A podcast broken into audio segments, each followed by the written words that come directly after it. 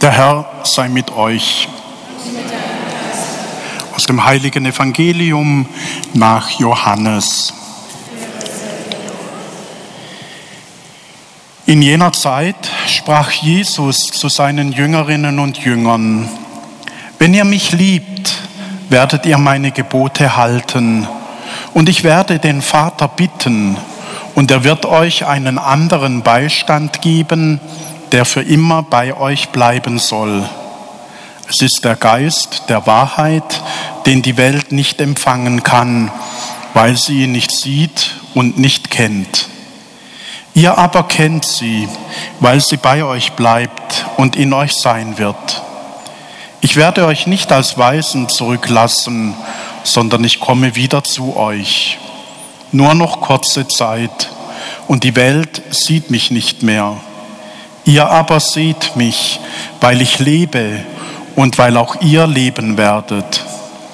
An jenem Tag werdet ihr erkennen, ich bin in meinem Vater, ihr seid in mir und ich bin in euch. Wer meine Gebote hat und sie hält, der ist es, der mich liebt. Wer mich aber liebt, wird von meinem Vater geliebt werden, und auch ich werde ihn lieben und mich ihm offenbaren. Evangelium unseres Herrn Jesus Christus.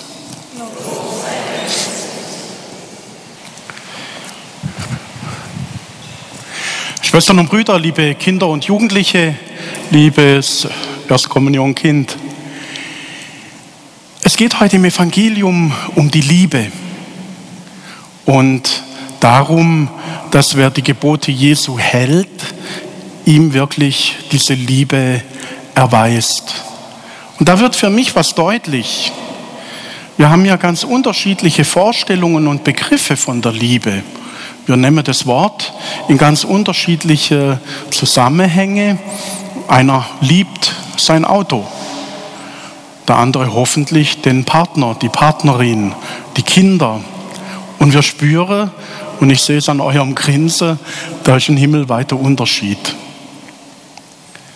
Und das macht mir deutlich, dass es für diese Liebe eine Definition braucht. Dass wir uns nochmal vor Augen führe, was ist denn mit diesem Wort tatsächlich auch, wenn Jesus davon spricht, gemeint. Interessant finde ich da dabei, dass er es in den Kontext mit dem Gebote halten stellt. Weil er da damit deutlich macht, es geht tatsächlich nicht darum, dass ich mir was vorstelle und das liebe ich dann, sondern dass ein Zeichen der Liebe eben das ist, dass ich denjenigen, dass du, das mir begegnet, erstmal so nehme, wie es auf mich zukommt. Das muss sich nicht verändern, die Person muss nicht anders werden, sondern ich soll diesen Menschen oder Gott in der Art lieben, wie er mir begegnet. Denn das ist ganz oft eine Vorstellung und eine Gefahr, dass wir sagen, so und so, dann kann ich den Menschen lieben. Und wir verhalten uns ja auch ganz oft so. Was muss ich tun, damit ich geliebt werde? Und diesen Ansatz hat Jesus überhaupt nicht. Der sagt nicht, du musst erst was tun, damit ich dich lieben kann. Und die Menschen, die dir begegnen, müssen erst mal was tun, damit du sie lieben kannst. Sondern du musst so auf sie zugehen und so sie in deiner Liebe in Empfang nehmen, wie sie kommen. Und ganz extrem deutlich wird es für mich, wenn er sogar sagt, die Feinde. Also Menschen, die mir wirklich dagegen laufen dass ich auch die erstmal so nehmen soll, wie sie auf mich zukommen. Und wenn man dann fragt, was ist denn das Gebot, wo er gibt, dann können uns natürlich viele Gebote einfallen, die wir gelernt haben. Wir können uns aber auch auf das Gebot oder auf das Dreifachgebot ausrichten, mit dem Jesus selber eine Antwort gibt an den suchenden Pharisäer. Nämlich du sollst Gott, den Herrn, lieben mit ganzer Kraft, von ganzem Herzen, mit allem, was dich ausmacht und deinen Nächsten wie dich selbst. Das heißt, heute im Evangelium, da wo ich den Menschen in Liebe begegne, da mache ich die Erfahrung, die Jesus gemacht hat. Nämlich in der Liebe weiß er sich im Vater. Und wenn wir in dieser Liebe sind, dürfen wir uns in Jesus wissen, in dieser Einheit.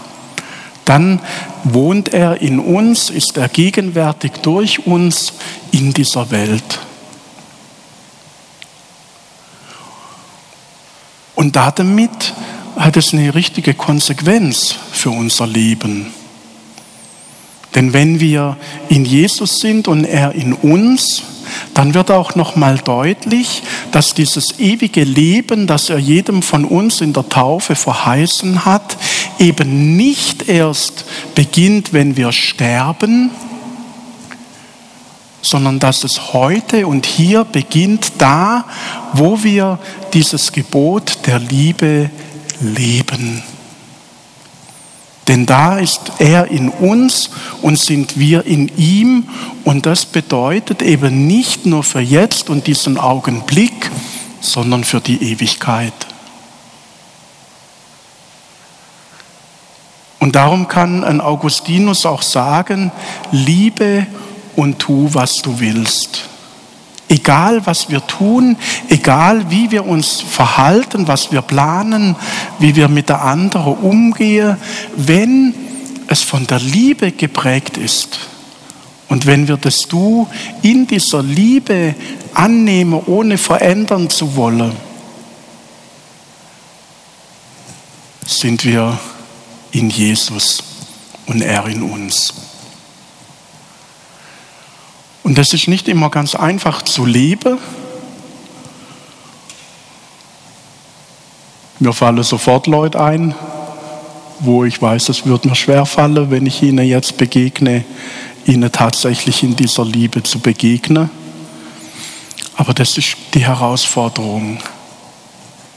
Das ist die Herausforderung in unserem Leben, dass wir in dem Wissen, dass Jesus in uns da ist und indem wir ihm Raum gebe, eben auch diese Liebe im Heiligen Geist in uns ausgegossen wird, da auf dem Lebensweg wachsen dürfe.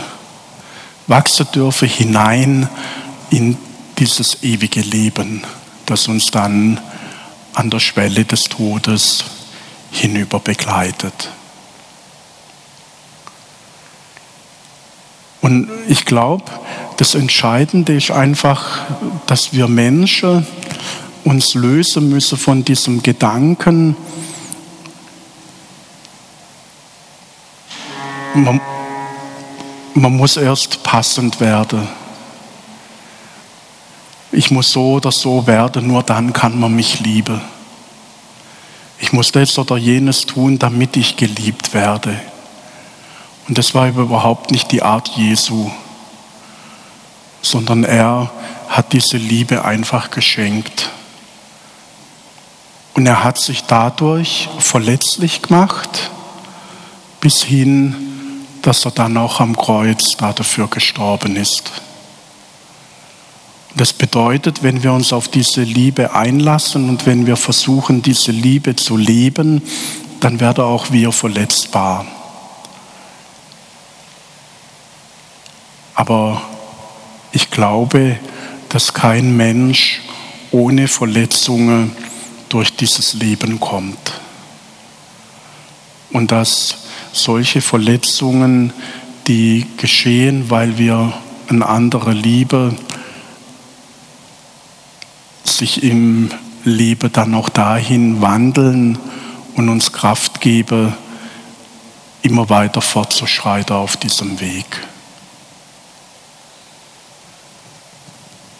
Und eine gute Möglichkeit, anzufangen, auch die zu lieben, die einem quer kommen, ist einfach die, dass wir solche Menschen, von denen ich weiß, die dürfen nicht schnaufen und schon merke ich, wie es in mir brodelt, dass ich die segne unter das gute Wort Gottes stelle, dass ich sage, Jesus, du weißt jetzt, ich kann diesen Menschen im Moment nicht lieben, da sind Verletzungen da, da ist das und jenes vorgefallen, aber ich bitte dich, segne du ihn. Und das ist nichts Magisches, wo dann der andere sich verändert, sondern da geschieht in mir eine Veränderung. Weil je öfter ich einen Menschen unter diesen Segen stelle, umso öfter schaue ich nicht mehr nur mit meinen Augen auf dieses Leben, auf diesen Menschen, sondern auch mit den Augen Jesu. Und ich habe im eigenen Leben die Erfahrung machen dürfen, immer wieder, das kann man jetzt nicht auf Bestellung, aber ich habe es immer wieder auch erfahren und, und erleben dürfen, dass ich plötzlich im Verhältnis was verändert hat, wenn ich einen Mensch immer wieder gesegnet habe oder wenn ich eine Schulklasse, ich habe natürlich auch Schulklassenerfahrungen in Brennpunktschule mit Hauptschule, achte, neunte Klasse, fünfte, sechste Klasse, ähm, wo es manchmal wirklich hart zur Sache ging. Und es war oft so ein Durchschnaufen nochmal an der Klassenzimmertür. Und ich bin nicht schon mit Abwehr und mit gestellten Nackenhaare dann reingegangen, sondern irgendwie leichter reingegangen, wenn ich gesagt habe, Jesus, jeder Einzelne empfehle ich jetzt deinem Segen. Und von daher kann ich euch das nur empfehlen. Amen.